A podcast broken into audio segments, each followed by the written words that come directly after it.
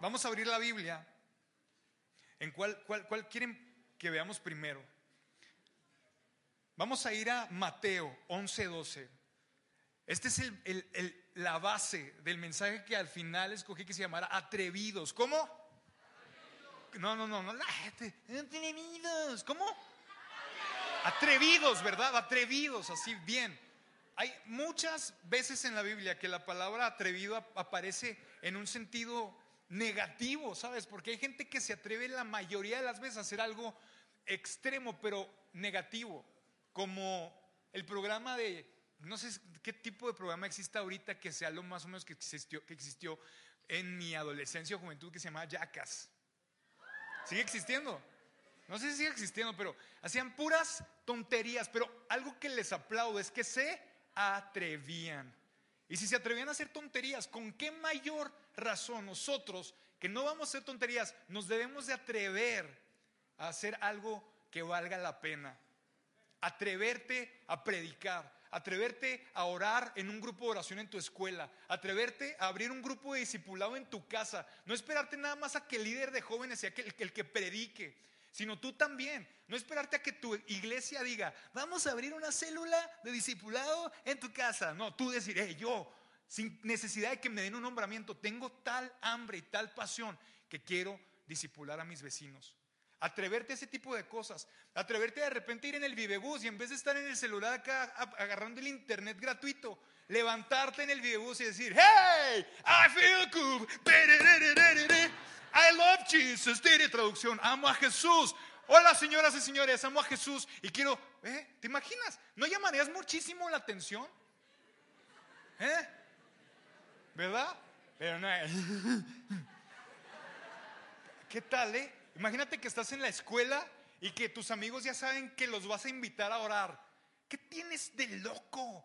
¿Qué tienes de loco que siempre viene y luego nos dice, oigan muchachos, los quiero invitar a un grupo de oración? ¿Eh? ¿Qué tal que tú los invitaras diferente a como mundanos, pecadores, tienen que ir al grupo de oración, arrepiéntanse, son unos sucios, no me puedo acercar a ustedes, ustedes tienen que acercarse primero a Dios. Lim, no, ¿verdad? tienes que atreverte. Dice Mateo 11:12, léelo fuerte, desde los días de Juan el Bautista, el reino de los cielos sufre violencia y los violentos lo arrebatan. Ah, me lo sé de memoria. Ah, soy súper cristiano porque me sé. De nada sirve que tú te sepas versículos de memoria si no los practicas, vives, ejercitas, ¿verdad? Si no los llevas a cabo. Ah, sí que padre, que tenemos que ser violentos. ¿Entiendes para empezar lo que significa violento? Me han dicho que significa ser valiente. Nada que. ¿Por qué crees que dice violento? Porque Dios quería decir violento, ¿verdad? No, no, ¿cómo crees, Eduardo? Si Dios es amoroso, Dios es tan tierno, Dios es algo así como un osito panda, carnosito, abrazable, ay, que le tienes que morder. No, así no es Dios. Pero eso pensamos, ¿verdad? Eso nos han hecho pensar que Dios es como tú quieres que sea. Dile a alguien, dile, eh, ch, eh, pero no se le vea haciéndose. No, dice, a ver, primero pongo cara de serio. Y luego encuentra la mirada de alguien. A ver, aguántale la mirada así seria, sin reírte. Aguanta, a ver, aguanta. Y le vas a decir, Dios, eh, dile, Dios no es como tú quieres que sea. Dios no es como tú quieres que sea. Dios es como es, no como tú quieres que sea. ¿Eh? Eh, Yair, ¿ya le dijiste a alguien? Órale, pues. Dios es como es, no como tú quieres que sea. La gente dice, yo leo la Biblia. La gente atea, ¿no? La gente que quiere encontrar pretextos para no creer. Dice, yo abro la Biblia y me encuentro ahí a un Dios que es un energúmeno con sus siervos. Por ejemplo, Moisés, pobre Moisés y ese tal Jehová. Porque es Jehová es el peor jefe que, que- que ha existido en toda la historia de la humanidad. Imagínate qué jefe tan malvado de estarte prometiendo una tierra y al final, después de que te partiste el lomo, te dice, no entras.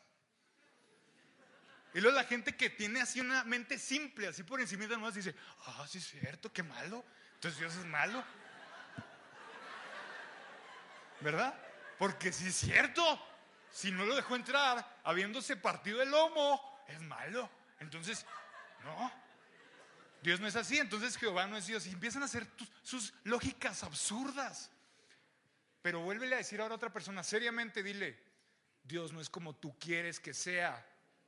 Dios es como es.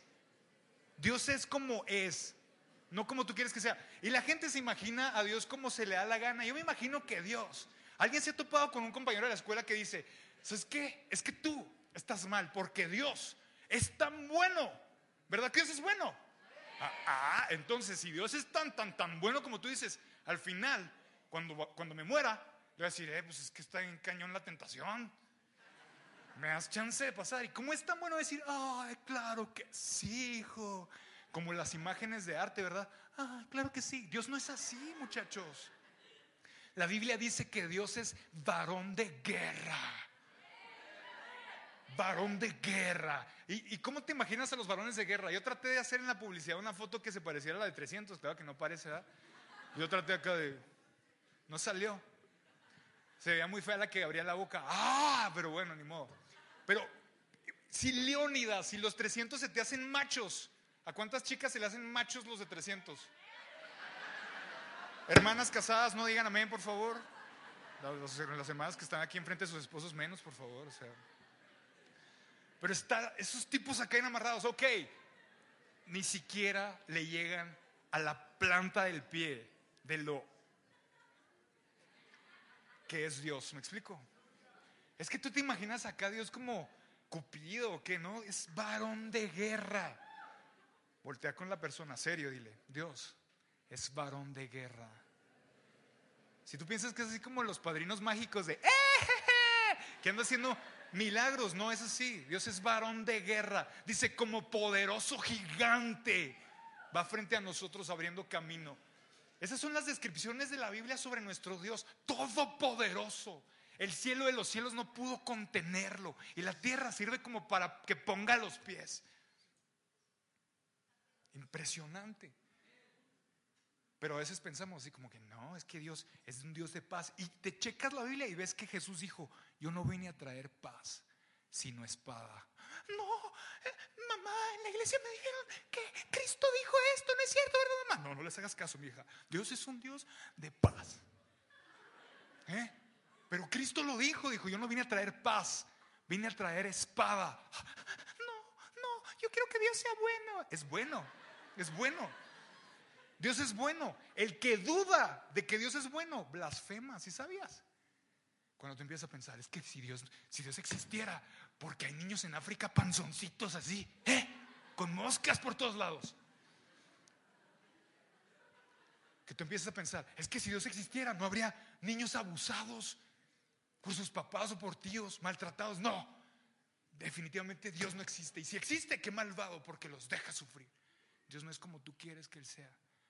Él es como Él es. Vamos a leer la Biblia. Vamos a Josué capítulo 10. El primer hombre que te voy a hablar es Josué, ¿ok? Y tú te sabes la historia de Josué, ¿verdad? Claro. Este hombre maravilloso de fe. Josué capítulo 10. ¿Qué hora es? Porque, híjole, como siempre me tardo un chorro.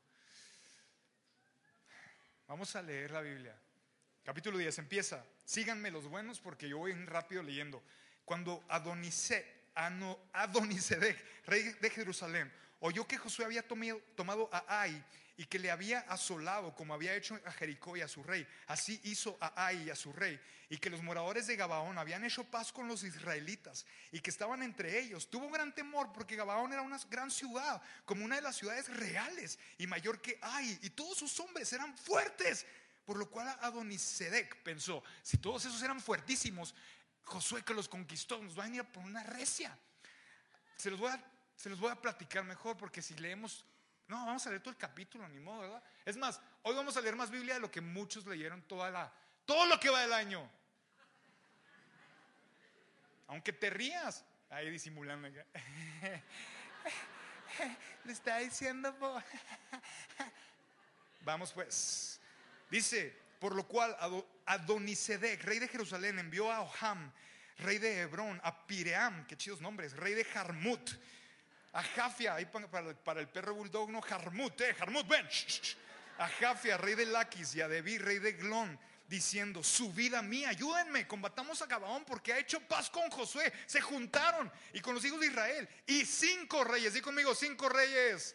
No los oigo, cinco reyes de los amorreos, el rey de Jerusalén, el rey de Hebrón, el rey de Jarmut, el rey de Laquis y el rey de Ilón, se juntaron y subieron ellos con todos sus ejércitos y acamparon cerca de Gabaón y pelearon contra ella. Entonces los moradores de Gabaón enviaron decir a Josué al campamento en Gilgal, no niegues ayuda a tus siervos, sube prontamente a nosotros para defendernos y ayudarnos, porque todos los reyes de los amorreos que habitan en las montañas se han unido contra nosotros. Y subió Josué a de Gilgal, él y todo el pueblo de guerra con él, y todos los hombres valientes. Y Yahvé dijo a Josué, no tengas temor de ellos, porque yo los he entregado en tu mano, y ninguno de ellos prevalecerá delante de ti. Y Josué vino a ellos de repente, habiendo subido toda la noche desde Gilgal, y Yahvé o oh Jehová los llenó de consternación delante de Israel y los hirió con gran mortandad en Gabaón y los siguió por todo el camino que sube a Bet Jorón y los hirió hasta Aseca, Aseca, eh, no Azteca, y Maceda y mientras iban huyendo de los israelitas a la bajada de Betjorón, Jehová arrojó desde el cielo grandes piedras sobre ellos hasta a seca y murieron. Y fueron más los que murieron por las piedras del granizo que los que los hijos de Israel mataron a espada. Entonces Josué habló a Yahvé, Jehová, el día en que Yahvé entregó el amor, al amorreo delante de los hijos de Israel y dijo en presencia de los israelitas, sol, detente en Gabaón y tú luna en el valle de Jalón y el sol se detuvo y la luna se paró hasta que la gente se hubo vengado de sus enemigos. ¿No está escrito esto en el libro de Jacer? Y el sol se paró en medio del cielo y no se apresuró a ponerse casi un día entero. Y no hubo un día como aquel, ni antes ni después de él, habiendo atendido Yahvé a la voz de un hombre. Porque Yahvé peleaba por Israel y Josué y todo Israel con él volvió al campamento en Gilgal. Y los cinco reyes, di conmigo cinco reyes otra vez. Dice, volvieron los cinco reyes, huyeron, perdón, y se escondieron en una cueva en Maceda. Piensen en los cinco reyes, salieron corriendo porque perdieron y se escondieron en una cueva en Maceda. Y fue dado aviso a Josué que los cinco reyes habían sido hallados escondidos en una cueva en Maceda. Entonces Josué dijo, rodad grandes piedras a la entrada de la cueva y poned hombres junto a ella para que los guarden, como si fueran un producto. Un gansito. Métanlos en ese paquetito. Y vosotros no os detengáis, sino seguid a vuestros enemigos y heridles la retaguardia, sin dejarles entrar en sus ciudades, porque ya ve vuestro Dios los ha entregado en vuestra mano. Y aconteció que cuando Josué y los hijos de Israel acabaron de herirlos con gran mortandad, hasta destruirlos, los que quedaron de ellos se metieron en las ciudades fortificadas. Todo el pueblo volvió sano y salvo a Josué al campamento en Maceda, no hubo quien moviese su lengua contra ninguno de los hijos de Israel. Entonces dijo Josué, abrir la entrada de la cueva y sacar de ella, ¿quiénes? A los cinco reyes. Y lo hicieron así, y sacaron de la cueva aquellos cinco reyes, el rey de Jerusalén, el rey de Hebrón, el rey de Jarmut, el rey de Laquis, el rey de Glón. Y cuando los hubieron llevado a Josué, llamó Josué a todos los varones de Israel y les dijo a los principales de la gente de guerra que habían venido con él, acercaos, poned vuestros pies sobre los cuellos de estos reyes Qué intenso, ¿verdad? Y ellos se acercaron y pusieron sus pies sobre los cuellos de ellos. Y Josué les dijo, no temáis, no temáis, ni os atemoricéis, sean fuertes, valientes, porque así hará Yahvé a todos vuestros enemigos contra los cuales peleáis. Y después de esto, Josué los hirió y los mató. Y los hizo colgar en cinco maderos y quedaron colgados en los maderos hasta caer la noche. ¿Necesito cinco voluntarios? Hombres, hombres, hombres. Ok. Pónganse por acá, sí. Ya, ya. Bueno, otros cinco, otros cinco, otros cinco. Vénganse, otros cinco. Nada más diez. A ver, uno, dos, tres, cuatro, cinco. Nosotros, otros cinco. Pasen de tres, cuatro, vente, amigo. ¿Quién más iba a pasar? Ok, perfecto. Bueno, vas a ser, vas a ser de los. Tú eres el rey de Glon, ¿eh? Tú eres el rey de Glon. Te tienes que tirar al suelo, al suelo pero acá, amigo. Por favor, pues tú pasaste. ¿Alguien lo obligó? Nadie, ¿verdad? Voluntariamente. Tú vas a ser el rey de. El, ¿Tú eres de qué? Eglón, ¿verdad? Tú eres de Laquis, Pablo, ándale, ponte acá. Elmer, tú vas a ser el rey de Jerusalén, ándale, ponte acá. Daniel, tú vas a ser el rey de este, Jafut, Jarfut, ¿sí? Ponte por allá. Y me falta uno, quién ponemos? a ti, Cristian. Vas a ser el rey de. ¿qué, más, ¿De qué me falta? El otro. Ahora imagínate a Josué, ¿ok? Hey, muchachos, este era un hombre de quién? De Dios, ¿verdad? Hey, Digan conmigo, ¿era un hombre de qué? No, no soy, un hombre de... Un hombre de Dios. Ahora imagínense que el hombre de Dios les dice, eh muchachos, pónganles el pie en el cuello. ¿Ustedes creen que se los pusieron así como nosotros? Obvio que no, obvio que no. Imagínate un gordote acá que le puso, le tocó el gordo acá al de Glony. ¿Se imaginan? Y les llamó a todos los varones, eh, todos los hombres, vénganse para acá. Quiero que vean esto. No, no lo hagan, estoy nomás así. Ahí venían como cuatro. Que, se me hace que necesitan poner atención acá. Bueno, y estaban así, les dijo, no tengan miedo porque así va a ser ve a todos vuestros enemigos. Y Josué, visualícenlo por favor, sacó su espada Josué. Josué, muchachos, el, el hombre de Dios. El hombre de Dios sacó la espada y llega y les dice, no tengan miedo porque así les va a hacer el Señor.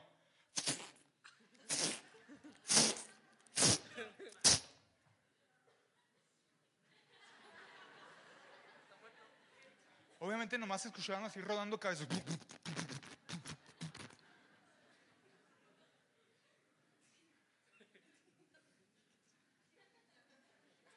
Ya, ya, que se levante ya, ¿no? Ya, esto parece muy real. Hey, hey, hey, hey, póngame atención. Hey, hey, se necesitan pantalones para ser cristiano. Hey, es en serio. ¿Tú piensas que ser cristiano es un jueguillo acá, ir todos los sábados y domingos a la iglesia y levantar las manos calmado? Se necesita pantalones, carácter, valentía, atrevimiento, agallas para ser cristiano. Yo les voy a platicar una anécdota que a mí me contaron del papá de Omar. ¿Ok? Del hermano Salomón. Dicen que una vez, cuentan las leyendas, que el pastor Salomón se topó con unos cholos en su iglesia, amigos, que estaban aventando piedras a romper, a romper los vidrios. Y el pastor Salomón, ¿ustedes creen que salió ahí con la Biblia y les dijo, oh hermanos, Dios les bendiga?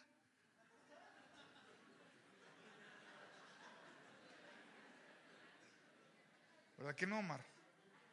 salió y dijo, ¡eh!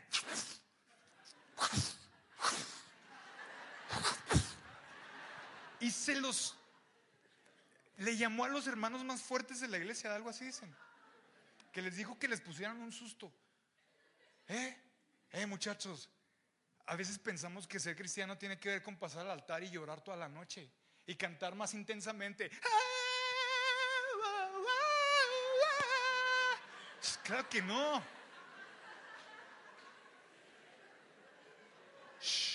No quiere decir que no cantes, canta apasionadamente y con todo tu corazón al Señor. Pero sí significa que cuando salgas de este lugar, tengas pantalones y carácter y agallas para defender tu fe frente a toda la gente que te rodea. Cuando te pregunten en la escuela, ¿cuántos cristianos hay aquí? ¡Wow! Yo mero, ¿qué onda? ¿Quieres ser cristiano usted también?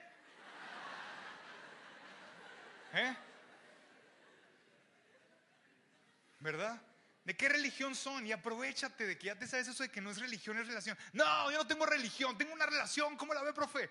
Está más padre que lo demás. ¿Alguien aquí quiere recibir a Cristo hoy? Este es el momento, le puedes decir ahí rápido. ¿Mm? Yo he visto a mucha gente tirada en el altar. Jesús, aquí estoy, Padre. Llévame a África. Hey, hey, pero que te lleve a tu escuela, ¿no? ¿Eh? Que te lleve a tu escuela a evangelizar a tus compañeros. Se necesitan agallas. Ese Josué, tú cuando ves la Biblia no te imaginas a veces que tengan que ser tan agresivas las decisiones de un hombre de fe, pero así tienen que ser. Vamos al siguiente. Vamos ahora a ver a el profeta Samuel. Intenso. ¿Cómo te imaginas al profeta Samuel? Un viejito. ¿Tipo quién? A ver, un viejito tipo Un viejito, un viejito. No sé. Tú ya tienes tu imagen de un viejito, ¿no? El profeta Samuel. Ok, vamos al capítulo 15 del primer libro de Samuel. Primer libro de Samuel, capítulo 15. Les dije que íbamos a leer la Biblia, lo vamos a hacer. Capítulo 15 dice, ya lo tenemos ahí en la pantalla, capítulo 15 del primer libro de Samuel. Después dijo Samuel a Saúl, Yahvé me envió a que te ungiese por rey sobre el pueblo de Israel. Ahora pues, tienes que poner atención a las palabras de Yahvé. Así ha dicho Dios de los ejércitos, yo voy a castigar lo que hizo Amalek a Israel al oponérsele en el camino cuando estaba subiendo a Egipto. Ve hiere a Amalek, destruye todo lo que tiene, no te apiades de él, mata a hombres, mujeres, niños, aún los de pecho, vacas, ovejas, camellos, asnos. Saúl pues convocó al pueblo, Saúl era un super rey en ese momento, y les pasó revista en Telaim, 200 mil a pie, 200 mil, muchas, un cuarto de la población de Chihuahua estaban ahí parados como un ejército con Saúl, 200 mil de a pie y 10 mil hombres de Judá, y viniendo Saúl a la ciudad de Amalek, puso emboscada en el valle y dijo Saúl a los eneos, Idos, váyanse, apártense, salgan de entre los de Amalek para que no los destruya junto con ellos, porque ustedes van a mostrar misericordia a todos los hijos de Israel cuando suban de cuando mostraron, perdón, misericordia cuando subían de Egipto y se apartaron los eneos entre los hijos de Amalek. Y Saúl derrotó a los amalecitas desde Ávila hasta llegar a Shur, que está al oriente de Egipto, y tomó vivo a Agag, digan Agag, rey de Amalek, pero todo el pueblo mató a filo de espada. Y, Saúl y el pueblo perdonaron a Gag y a lo mejor de las ovejas y del ganado mayor, de los animales engordados, de los carneros, de todo lo bueno, y no lo quisieron destruir más. Todo lo que era vil y despreciable destruyeron. Y vino palabra de Yahvé a Samuel diciendo: Me pesa haber puesto por rey a Saúl, porque se ha vuelto de en pos de mí y no ha cumplido mis palabras. Y se ha pesado Samuel y clamó a Yahvé.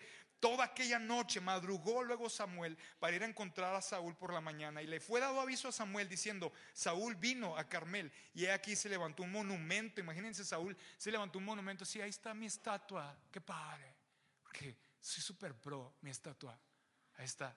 Hizo esto este compa, Saúl, y dio la vuelta y pasó adelante y descendió a Gilgal. Vino pues Samuel a Saúl y Saúl le dijo, bendito seas tú de Yahvé, en palabras más actuales, Dios te bendiga. Yo he cumplido la palabra de Yahvé. Samuel entonces dijo, ¿qué es este balido, el sonido de las ovejas? Este bramido de vaca es, es este que yo oigo con mis oídos. Y Saúl le respondió, son de Amalek, los trajeron de allá. El pueblo les perdonó lo mejor, lo mejor de las ovejas y de las vacas para dárselas a Dios, a Yahvé tu Dios pero lo demás lo destruimos. Entonces Samuel le dijo a Saúl, déjame declararte, déjame te digo algo, le dijo Samuel. No se imaginen al viejito acá, déjame te digo algo. dijo, déjame te digo algo, Saúl. Déjame declararte lo que Yahvé me ha dicho esta noche. Era un momento de mucha tensión, un momento de mucha fuerza, si algo está muy malo pasando. Bueno, no malo, pero es terrible para la vida de Saúl, lo que está a punto de pasar. Y él le respondió, a ver, dime. Y le dijo Samuel, aunque eras pequeño en tus propios ojos, estás todo acomplejado. Y no, no has sido hecho jefe de las tribus de Israel. Y Yahvé te ungió por rey sobre Israel. Y Yahvé te envió en misión y te dijo, ¿qué te dijo? Ve y destruye a los pecadores de Amalek y hazles guerra hasta que los acabes. ¿Por qué pues no has oído la voz de Yahvé sino que vuelto al botín has hecho lo malo ante los ojos de Yahvé. Y Saúl, le respondió a, Samuel, no, no, no, yo obedecí la voz de Dios. Yo fui a la misión que me mandó Dios y traje al rey de Amalek y destruí a los amalecitas. Pero el pueblo tomó el botín de las ovejas y las vacas, las primicias del anatema para ofrecer sacrificios a Dios, a tu Dios en Gilgal. Y Samuel le dijo, ¿se complace Yahvé en los holocaustos y víctimas, como en que se obedezca a las palabras de Yahvé. Ciertamente el obedecer es mejor que los sacrificios y el prestar atención que la grosura de los, que los, de los carneros, porque como pecado de adivinación es la rebelión y como ídolos e idolatría la obstinación. Por cuanto tú desechaste la palabra de Yahvé, Él también te ha desechado. Y ese es el momento más crítico de la noche allí para que no seas rey. Entonces Saúl dijo a Samuel, yo he pecado, he quebrantado el mandamiento de Yahvé y tus palabras, porque temí al pueblo y consentí a la voz de ellos. Perdona pues ahora mi pecado y vuelve conmigo para que adore Yahvé. Saúl respondió a Samuel, ah, perdón, a Saúl, no volveré contigo, porque desechaste la palabra de Yahvé y Yahvé te ha desechado para que no seas rey sobre Israel.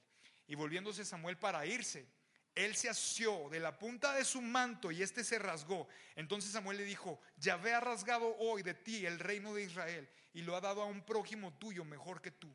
Además, el que es la gloria de Israel no mentirá ni se arrepentirá porque no es hombre para que se arrepienta. Y él dijo, yo he pecado, pero te ruego que me honres delante de los ancianos de mi pueblo y delante de Israel y vuelvas conmigo para que adore a Yahvé tu Dios. Y volvió Samuel tras Saúl y adoró Saúl a Yahvé. Después dijo Samuel, tráiganme a quién.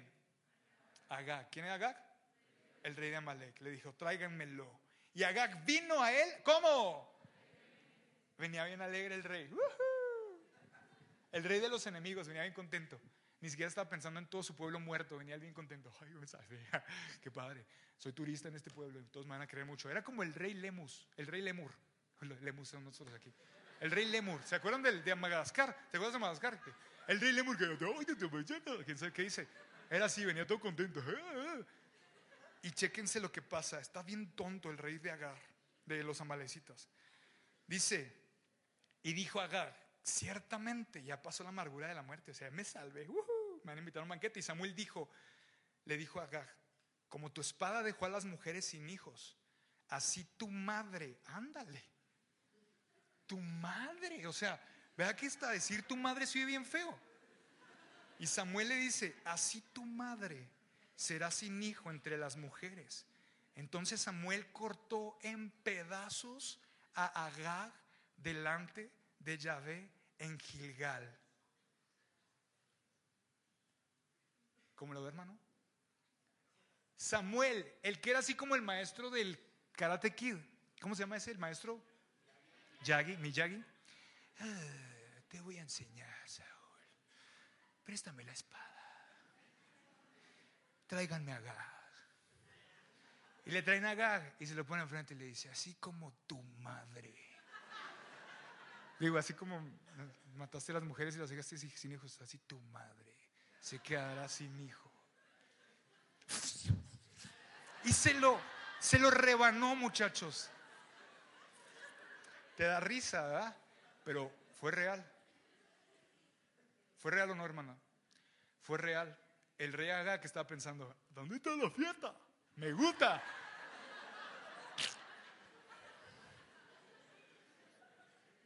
Vais se murió en pedazos por el profeta Samuel, hombre de Dios.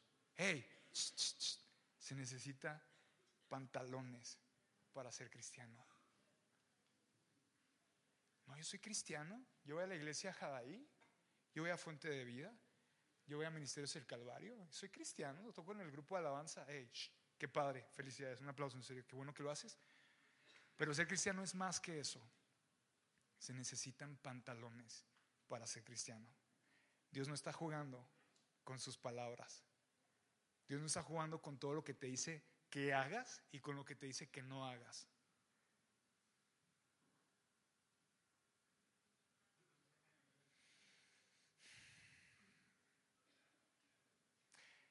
Conquistadores, qué padre se oye, ¿verdad? Conquistadores, Mike. Ah, conquistadores a la alianza regional. Oh, estuvo bien padre. Estuvo súper padre. Espero que cuando salgas de aquí sepas qué significa ser conquistador. Porque si tú llegas a tu escuela otra vez, siendo el mismo hombre o la misma mujer, así toda, de que prefieres abrir el Facebook que la Biblia, ¿eh? De que prefieres desvelarte platicando por el WhatsApp con el chavo o la chava que te gusta en vez de desvelarte haciendo cosas para Dios. Entonces, ese, título de conquistador is not for you, no es para ti. Pero si sí, entonces vas a tener pantalones. Vamos al tercero, ¿están listos? ¿Tú te imaginabas que el profeta Samuel era como el, como el Miyagi? ¿Verdad que no? Tú decías, profeta Samuel era así como alguien que levitaba, así, uh, con Dios. No, no, no, no. Radicalidad. Vamos con el profeta Elías. Este es uno de mis favoritos. Primer libro de Reyes, capítulo 18. Vamos a leer Biblia, se los dije. ¿Quién trajo su Biblia? A ver, levante la mano el que trajo Biblia. Levante la Biblia el que trajo Biblia. A ver, a ver, a ver, ok, ok, bájenla. Ahora levante la mano el que no trajo Biblia. El que no trajo Biblia, levante la mano. Eh, y si no casualidad. Y, y háganle así, así, levanten la mano así y luego háganle. ¡Pa! ¡Fa, fa, fa! ¿Ah? Traiga la Biblia. Fíjense lo que dice. Primer libro de Reyes, capítulo 18. ¿eh? Los de arriba no se dieron bachas. ¿eh? Capítulo 18. Síganme porque voy rápido. Vamos a leer Biblia. Más Biblia de la que muchos han leído en todos los 16 días que van, 18 días. Pasados muchos días, vino palabra de Yahvé a Elías en el tercer año diciendo, ve, muéstrate acá, yo haré llover sobre la faz de la tierra. Fue pues Elías, se mostró acá y el hambre era grave en Samaria. Y acá llamó a Abdías, su mayordomo. Abdías era en gran manera temeroso de Yahvé. Porque cuando Jezabel destruía a los profetas de Yahvé, Abdías tomó a 100 profetas y los escondió de 50 en 50 profetas de Dios en cuevas y los sustentó con pan y agua en una época que era muy difícil conseguir agua. Dice, dijo pues acá Abdías, ve por el país a todas las fuentes de aguas y a todos los arroyos a ver si acaso encontramos hierba con que conservemos la vida a los caballos y a las mulas. Ni hierba había muchachos y la hierba crece sola. Dice, para que no nos quedemos sin bestias. Versículo 6. Y dividieron entre sí el país para recorrerlo. Acá fue por un camino, Abdías separadamente fue por otro. Y yendo Abdías por el camino se encontró con Elías y cuando lo reconoció se postró sobre su rostro y le dijo, ¿no eres tú mi señor Elías? Y él le respondió, yo soy, ve, dile a tu amigo, a tu amo, aquí está Elías. Pero él dijo, ¿en qué pecado para que entregues a tu siervo en la mano de acá para que me mate? Vive Yahvé tu Dios, que no ha habido nación ni reino donde mi Señor no haya enviado a buscarte. Y todos han respondido, no está aquí. Y a reinos y a naciones él ha hecho jurar que no te han hallado. Y ahora tú dices, ve y dile a tu amo, aquí está Elías. Va a suceder que después de que yo me vaya, el Espíritu de Yahvé te lleve a, donde yo ni siquiera sepa. Y cuando yo vuelva y te dé las buenas noticias, perdón, le dé las buenas noticias a Acab, al no hallarte, él me matará y tu siervo teme a Yahvé desde su juventud. ¿No ha sido dicho a mi Señor lo que hice cuando Jezabel mataba a los profetas de Yahvé, que escondía 100 varones de los profetas de Yahvé de 50 en 50 en cuevas y los mantuve con pan y agua? Y ahora dices tú, ve y dile a tu amo, aquí está Elías para que él me mate. Y le dijo a Elías, vive Yahvé de los ejércitos en cuya presencia estoy, que hoy me mostraré a él. ¿A quién? A Acab.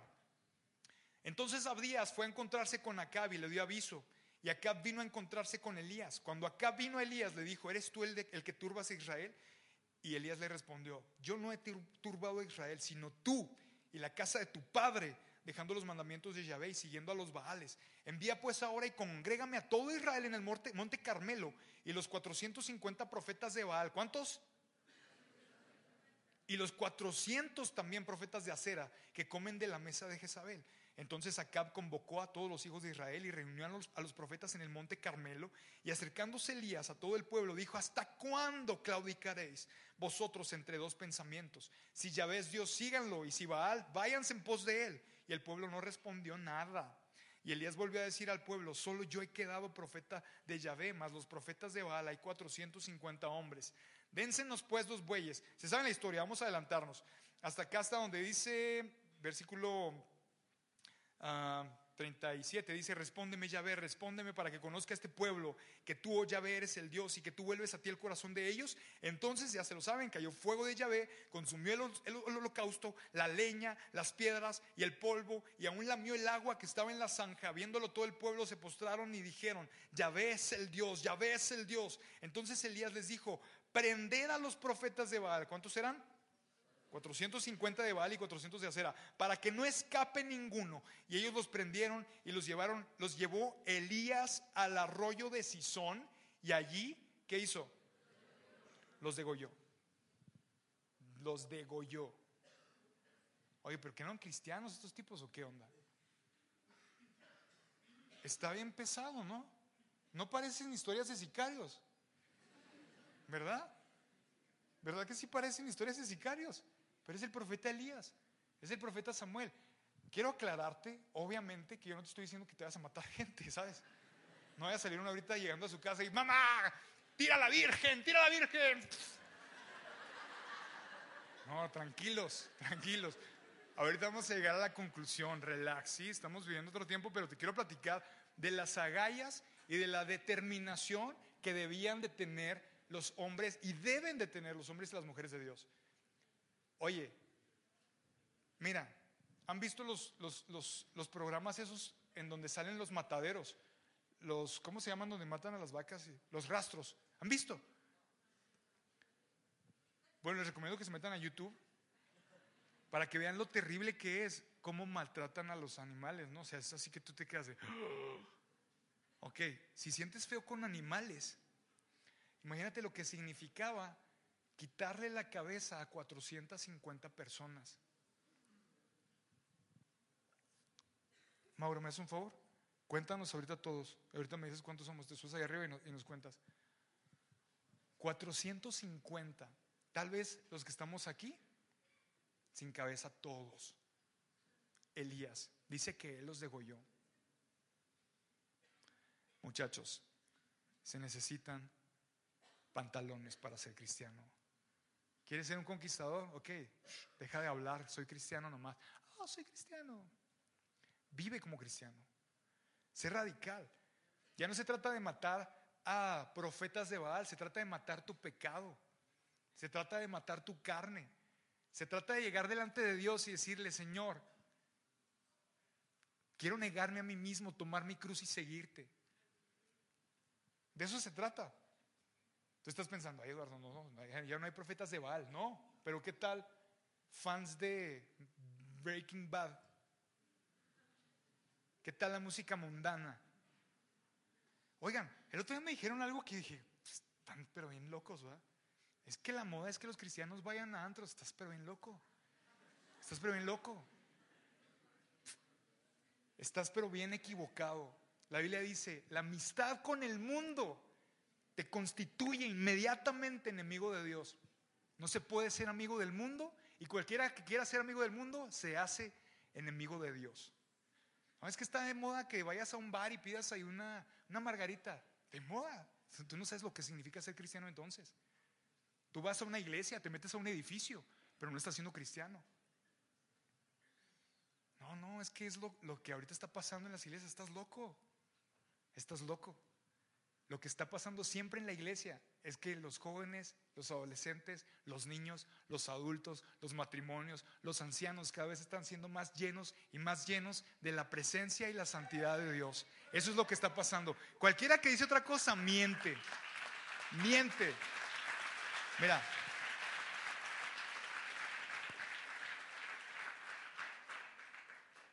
Si un pecador entra a la iglesia, tiene la oportunidad de redención, ¿verdad? Pero no significa que porque hay un pecado en la iglesia, este, todos se van al infierno, ¿estás de acuerdo? Si en tu grupo de jóvenes hay un chavo que está fumando, que se droga, no es así, es que los grupos de jóvenes están atascados de drogadictos. ¿no? ¿Verdad que no? O sea, claro que no, le tienes que ayudar, le tienes que enseñar, hey, deja eso, te está destruyendo. No, no, pues es que ser cristiano la Biblia dice que todo me es lícito, ¿a poco no? Todo me es lícito. Ajá, sí, pero no todo te conviene. También para mí todo es lícito. Ven y te pongo unas cachetadas. Pues, pero no, todo, no todo conviene. Vamos a uno más. Este me va a encantar compartirlo. Ni modo. Hay veces que queremos que la predicación sea así como rápida, en una hora, vamos al altar, vamos a la casa y ya cumplí con mi checklist. Lloré. Hechos capítulo 13, intenso, apóstol Pablo.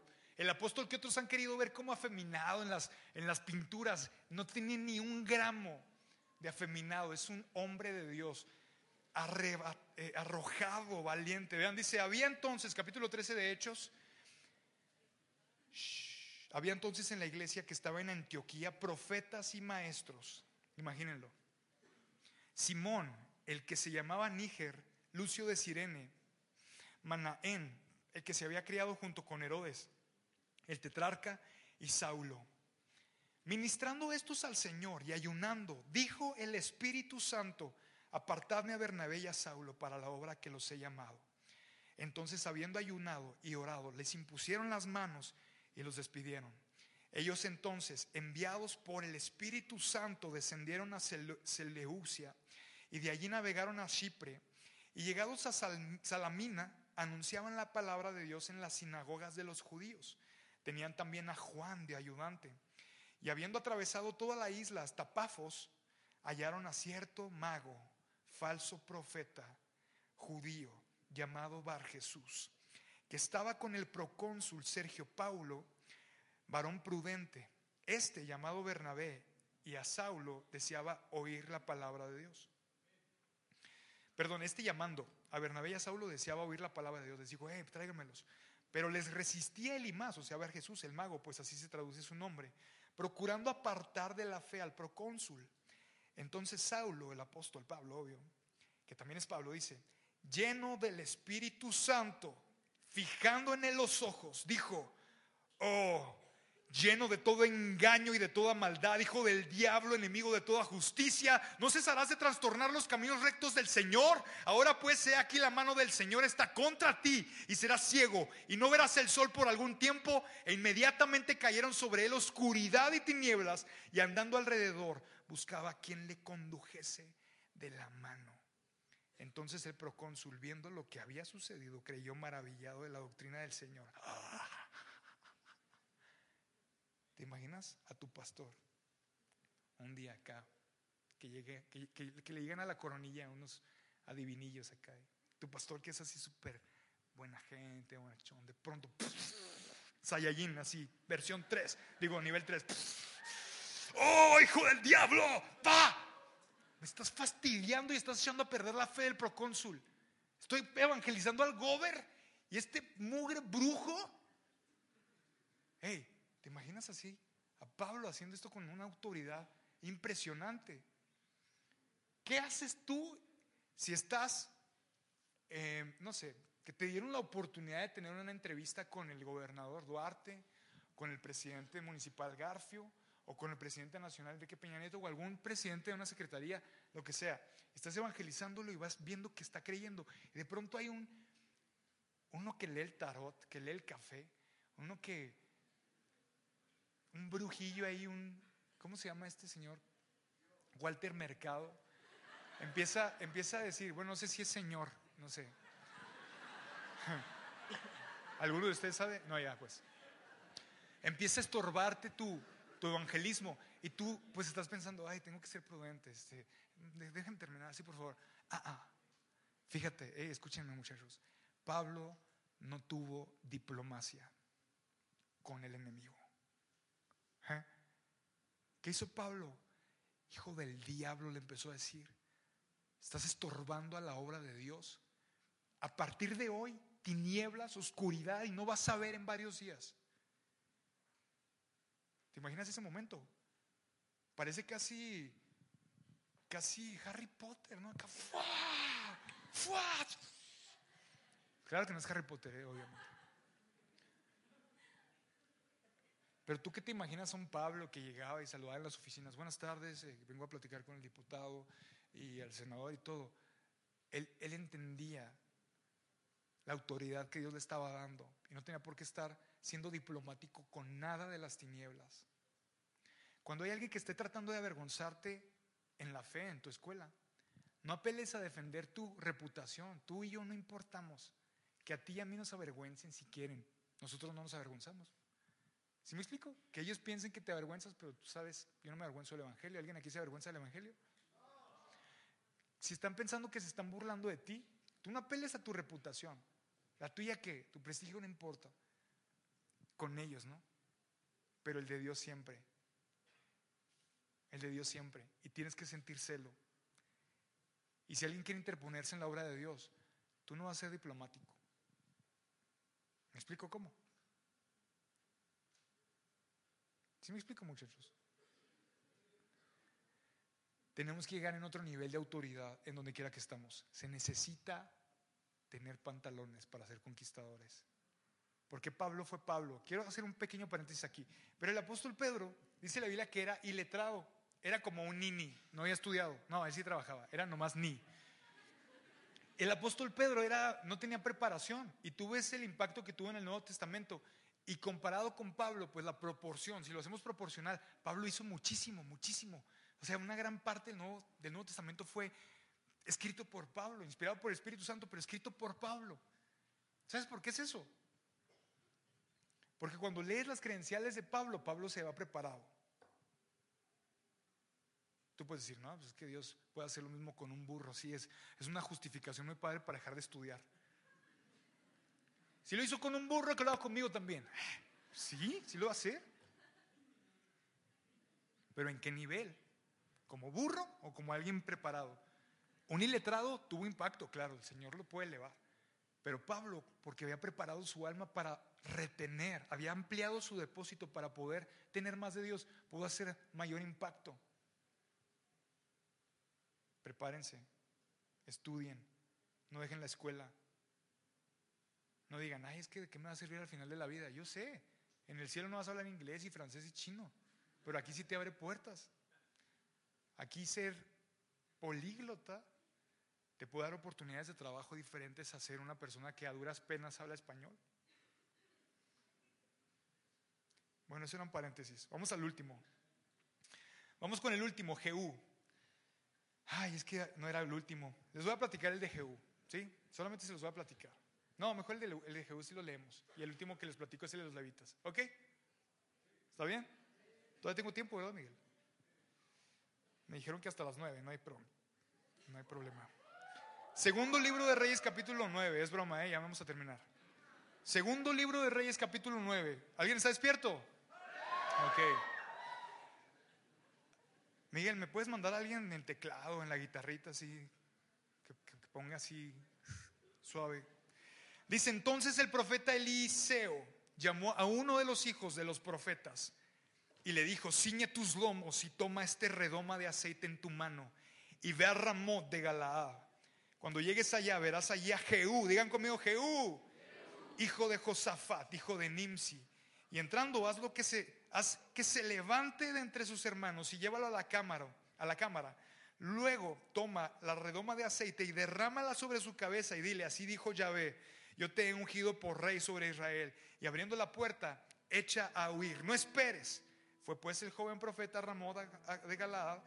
Cuando él entró, he aquí los príncipes del ejército que estaban sentados, y él dijo: Príncipe, una palabra tengo que decirte. Jehú dijo: ¿A cuál de todos nosotros? Y él dijo: A ti, príncipe. Y él se levantó y entró en casa, y el otro derramó el aceite sobre su cabeza y le dijo: Así dijo Yahvé, Dios de Israel: Yo te he ungido por rey sobre Israel pueblo de Yahvé, herirás la casa de Acab tu señor para que yo vengue la sangre de mis siervos los profetas y la sangre de todos los siervos de Yahvé de la mano de Jezabel.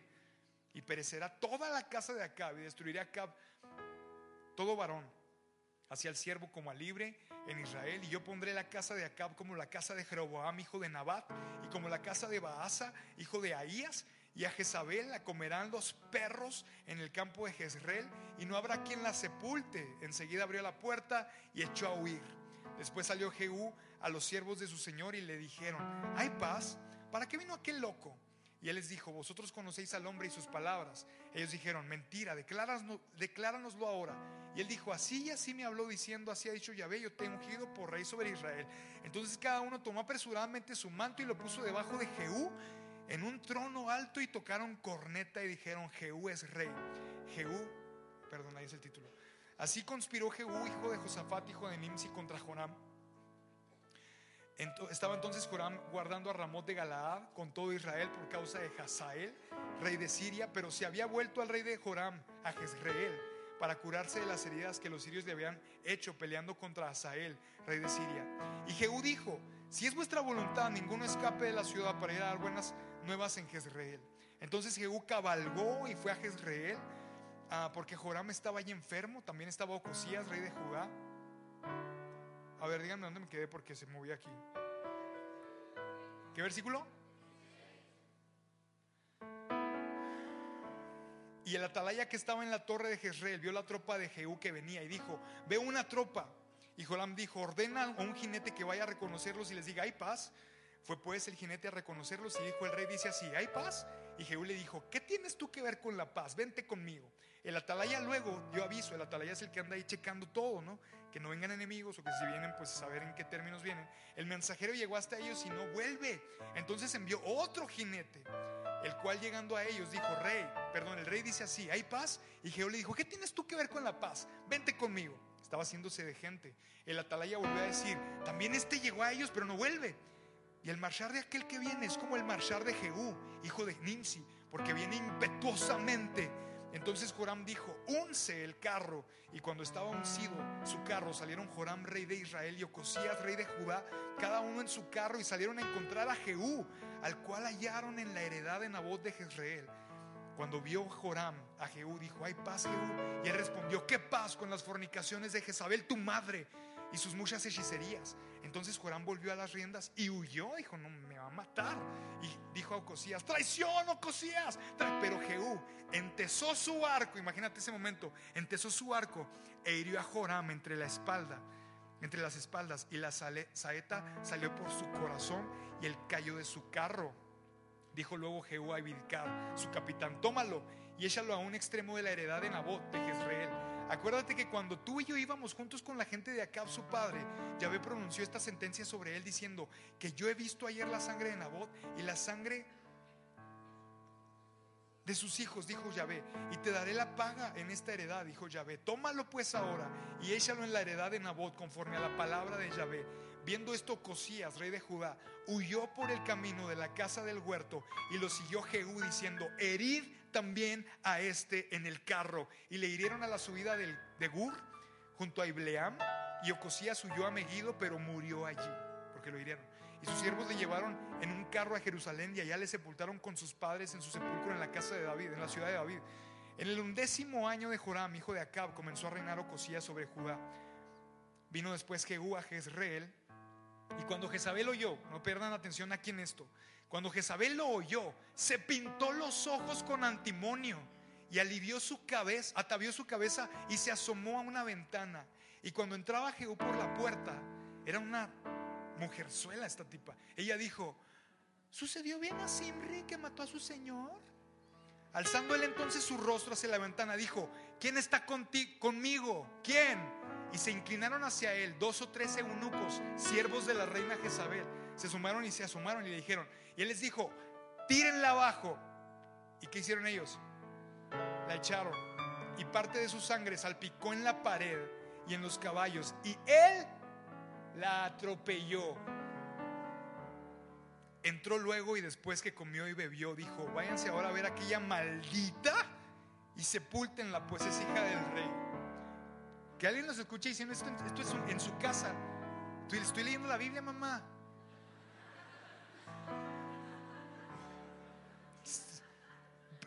¿Verdad que no pensamos que existen estas historias? Pero sigue diciendo, vayan a ver a aquella maldita y sepúltenla, pues es hija del rey. Pero cuando fueron para sepultarla, no la hallaron, no hallaron más de ella más que la calavera y los pies y las palmas de las manos. Y volvieron y se lo dijeron. Y él dijo, esta es la palabra de Dios, la cual él habló por medio de su siervo Elías Tisbita, diciendo, en la heredad de Jezreel comerán los perros la carne, las carnes de Jezabel. Ok, estaba Jehú. Llegó allá donde salió ella queriéndolo seducir, así como que, a ver si le gusto y me perdona la vida. Hola, se echó, ¿cómo se llama esto?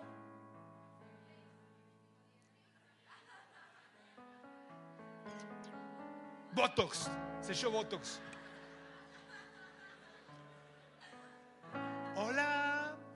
¿Cómo estás? ¿Está todo bien? Pero Jehú era tonto. Y dijo, ¿quién de ahí arriba está conmigo? Y salieron los eunucos. son los primeros, ¿verdad? Los eunucos. O sea, yo estoy contigo. Tírala. ¿Qué dice? Salpicó la pared. Y luego ya está tirada ahí. Todavía está diciendo, oh, y la atropella. Pero esto se lo voy a agregar yo. Le dio drive, reverse, drive, reverse, drive, reverse. O en español, delante, reversa, delante. ¿Verdad? Es que dicen que la D es de delante, no es de drive. ¿Verdad que sí dicen que la D? Bueno, eso no tiene nada que ver. Hey, muchachos. Hey, Ey, ey, en serio, esta es la Biblia. Se necesitan agallas para ser cristiano. Desde los días de Juan el Bautista, el reino de los cielos sufre violencia y los violentos lo arrebatan. No puedes llegar a medias. ¿Quién está conmigo? Dijo Jehú a los eunucos. Tírenla. Él no iba pensando, ay, pobrecita, ya, ya se cayó. Para el colmo, los perros se la terminan comiendo. Les digo, esto parece película de Hollywood, pero de Tarantino. Se rieron como cinco. Tarantino es el que hace las películas más sangrientas de Hollywood. Exagerado, así. Le cortan una uña y sale así sangre a chorros. Último, les prometo, ese es el último. ¿Me dan chance uno más? Vamos a Éxodo, capítulo 32. Ahorita que hablamos de los levitas, ¿sabes por qué los levitas son el pueblo, un pueblo que tuvo tantos beneficios por Dios? Por esta historia que estás a punto de leer. Esta historia está dramática, ¿ok? Di conmigo dramática. Gramática no, dramática. Capítulo 32 dice, yo les dije que íbamos a leer la Biblia, ¿verdad? ¿Disfrutan leer la Biblia? Ok, leer la Biblia nunca es aburrido. ¿Eh? El que piense que leer la Biblia es aburrido, pobre, pobre amigo. Te estás perdiendo, estás diciéndole aburrido a la mejor lectura que existe en todo el planeta. Capítulo 32 dice, viendo el pueblo que Moisés tardaba mucho en bajar del monte, se acercaron a Aarón y le dijeron, oye, pues haznos unos dioses que vayan delante de nosotros. Imagínate hacerte un dios. Vamos a hacernos un dios. No suena extraño. Ándale, vamos a inventarnos un dios. Está muy extraño. Dice, que vayan delante de nosotros porque a este Moisés, el varón que nos sacó de la tierra de Egipto, no sabemos qué le pasó. Y Aarón les dijo, eh, saquen los arcillos de oro que están en sus orejas en las orejas de sus mujeres, de sus hijos, de sus hijas, tráiganmelos. Entonces, ah, miren, aquí, aquí ustedes le pueden decir a sus papás, ya ves papá, los hombres usaban aretes. No se crean, eh, no se crean, pero sí tenían zarcillos, pero no, no, es broma. ya está prohibido. Ya está prohibido, ¿eh? Ya no les voy a seguir ahí porque después me meto en líos, pero era broma, era broma, ¿ok? Dice, entonces todo el pueblo apartó los arcillos de oro que tenían en sus orejas y los trajeron a Aarón. De hecho, los traían porque los egipcios se los habían puesto. Eran esclavos. Y él los tomó de, las manos de ellos y les dio forma con buril e hizo de ello un becerro de fundición. Entonces dijeron, Israel, estos son tus dioses que te sacaron de la tierra de Egipto. What? Y viendo esto, Aarón edificó un altar delante del becerro y pregonó a Aarón y dijo, mañana será fiesta para Yahvé. O sea, al becerro le llamaron Yahvé. Jehová. Y al día siguiente madrugaron y ofrecieron holocaustos y presentaron, ¿te imaginas la blasfemia que fue eso? Muchachos, les presento a Jehová y un becerro. O sea, imagínate, hasta mencionarlo es feo. Imagínate a Aarón, el, sacerdote, diciendo esta barbaridad. Dios le tuvo un chorro de misericordia. Dice entonces, Yahvé dijo a Moisés, versículo 7 estoy anda, desciende, porque tu pueblo que sacaste de la tierra de Egipto se ha corrompido. Ya le dijo tu pueblo, ya ni siquiera era el pueblo de Dios, le dijo tu pueblo, Moisés. Pronto se han apartado del camino que yo les mandé, se han hecho un becerro de fundición y lo han adorado y le han ofrecido sacrificios. Y han dicho, Israel, estos son tus dioses que te sacaron de la tierra de Egipto. Dijo más Yahvé a Moisés, yo he visto que este pueblo, a este pueblo, que por cierto es pueblo de dura cerviz, ahora pues déjame que, que se encienda mi ira en ellos. Qué raro, Dios diciéndole a Moisés, déjame y los consuma. Ese es el poder de la intercesión. Y de ti yo haré una nación grande. Entonces Moisés oró en la presencia de Yahvé su Dios y dijo, Yahvé, ¿por qué se encenderá tu furor contra tu pueblo que tú sacaste de la tierra de Egipto con gran poder y con mano fuerte? ¿Por qué han de hablar los egipcios diciendo para mal los sacó, para matarlos en los montes y para traerlos de sobre la faz de la tierra? Vuélvete del ardor de tu ira y arrepiéntete de este mal contra tu pueblo y acuérdate de Abraham, de Isaac, de Israel, tus siervos, los cuales has jurado por ti mismo y les has dicho, yo multiplicaré vuestra descendencia como las estrellas del cielo y daré vuestra descendencia todas estas tierras, toda esta tierra de que he hablado y la tomarán por heredad para siempre. Entonces Yahvé se arrepintió del mal que dijo que habría de hacer al pueblo y volvió Moisés y descendió del, del, monte trayendo en su mano las dos tablas del testimonio.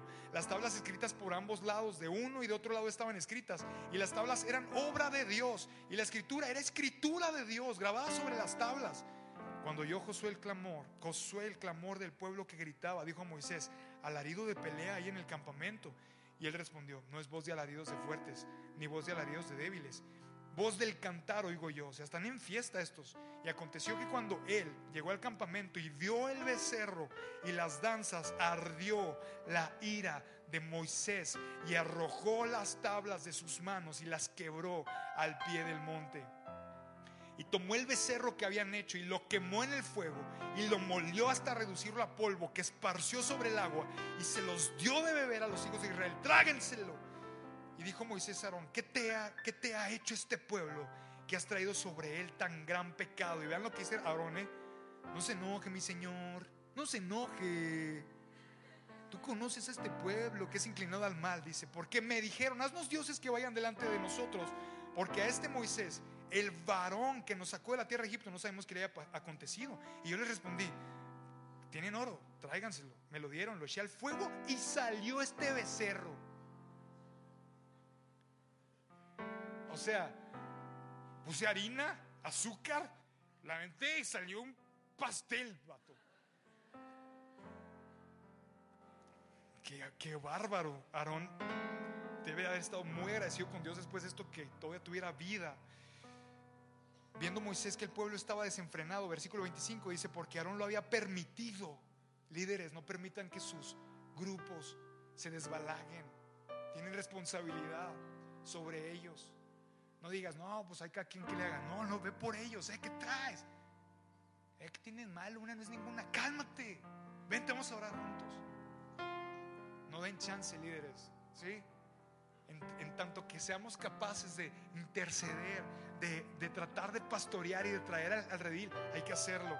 Pero bueno, continúo. Dice: Se puso Moisés a la puerta del campamento y dijo: ¿Quién está por llave? Pregunta clave: ¿Quién está por llave? Júntese conmigo. Y se juntaron con él todos los hijos de Leví. Imagínate que, yo te digo: Hey, aquí, de aquí, ¿quién está, quién está con Dios? No, lo hicieron mejor ellos. Que yo pregunto, ¿Quién está con Dios en este lugar? ¿Quién aquí le ha dado su vida entera al Señor?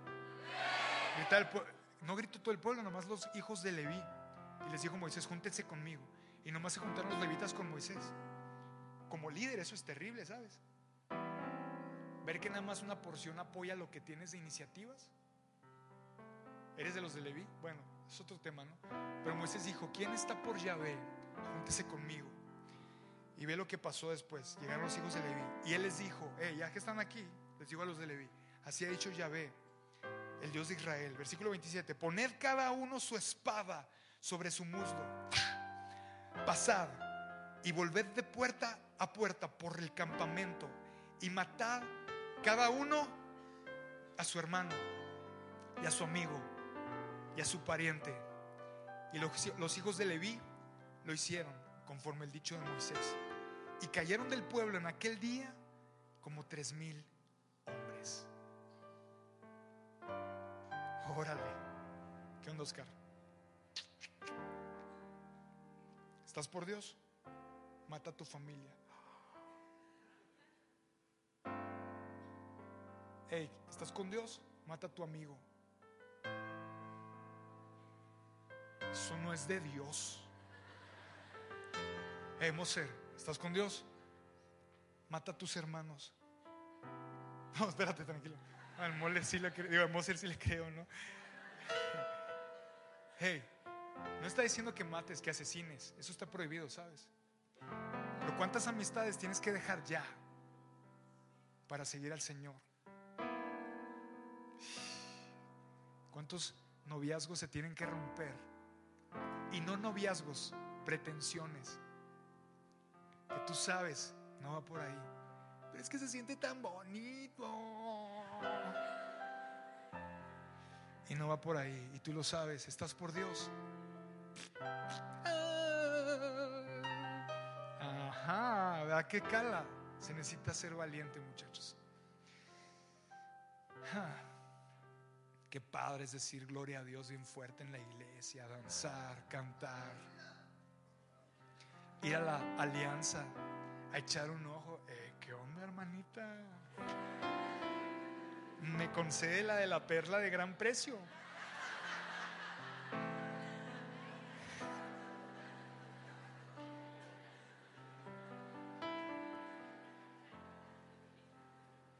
Cierra tus ojos.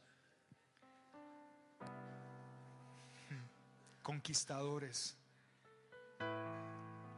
La vas a seguir escuchando esa palabra en muchas reuniones. Vas a, seguir escuchando mensajes de hombres y mujeres de Dios. ¿Qué tienes que dejar? ¿Qué, ¿Quién es o qué es Jezabel para ti? ¿Qué pecado tienes que aniquilar? ¿Qué es el pueblo malecita para ti? que te está carcomiendo el alma, que está arruinando tu vida con Dios. Es un vicio, es una amistad, una relación, un pecado, un hábito. La flojera. A veces pensamos que los pecados son siempre grotescos como homosexualidad, fornicación. Pero la flojera es tu pecado. La apatía, el servir a Dios con apatía, ni siquiera ser capaz de gritar, aleluya, amén. Ni siquiera ser capaz de cerrar los ojos. Ni siquiera ser capaz de dar un billete de ofrenda. ¿Cuál es el Amalek que tienes que acabar por completo? Hazlo. Tal vez piensas que está fuera de ti. Tal vez piensas que es externo. Tengo que dejar de ver ese programa. Claro, tienes que dejarlo de ver si es nocivo para tu vida. Pero lo primero con lo que tienes que acabar es con tu ego, contigo mismo. Jesús dijo, si alguno quiere venir en pos de mí, niéguese a sí mismo tome su cruz y sígame. Muchachos, si quieren ser conquistadores, van a tener que tomar decisiones con agallas, con agallas. Esto no se acaba hasta que se acaba. Si tú piensas, es que yo soy súper cristiano porque siempre estoy presente en la iglesia, estoy en el coro de la, de la alabanza, soy hijo de un líder, soy hijo de pastores.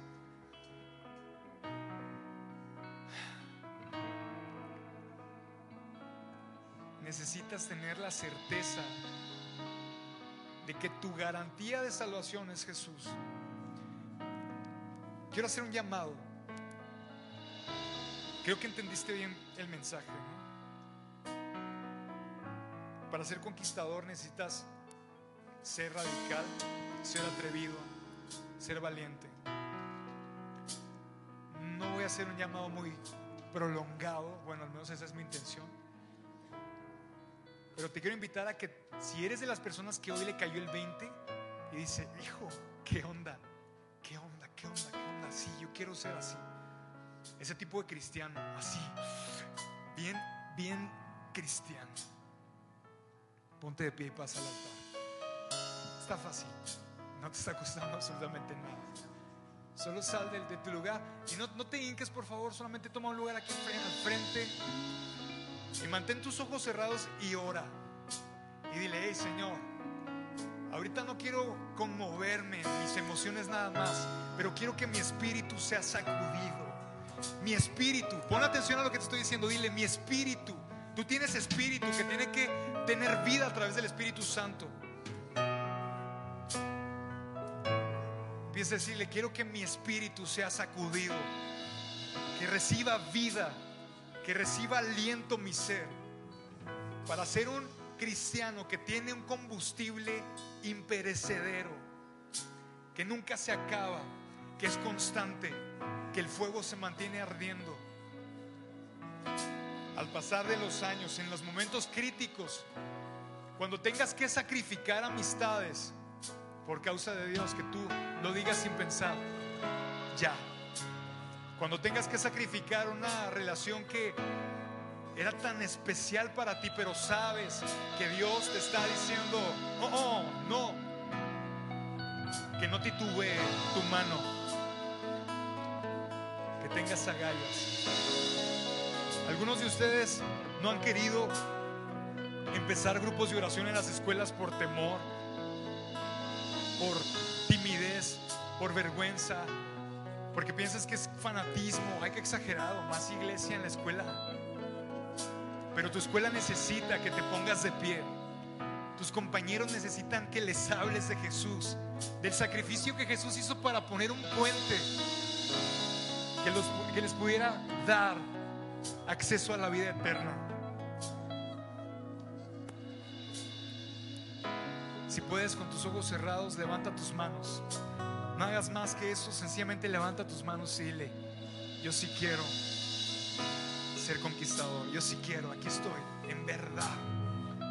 Estoy bien consciente, tengo mi, mi conciencia abierta totalmente esta noche para decir, sí, sí, ya entendí lo que significa ser un hombre y una mujer de Dios.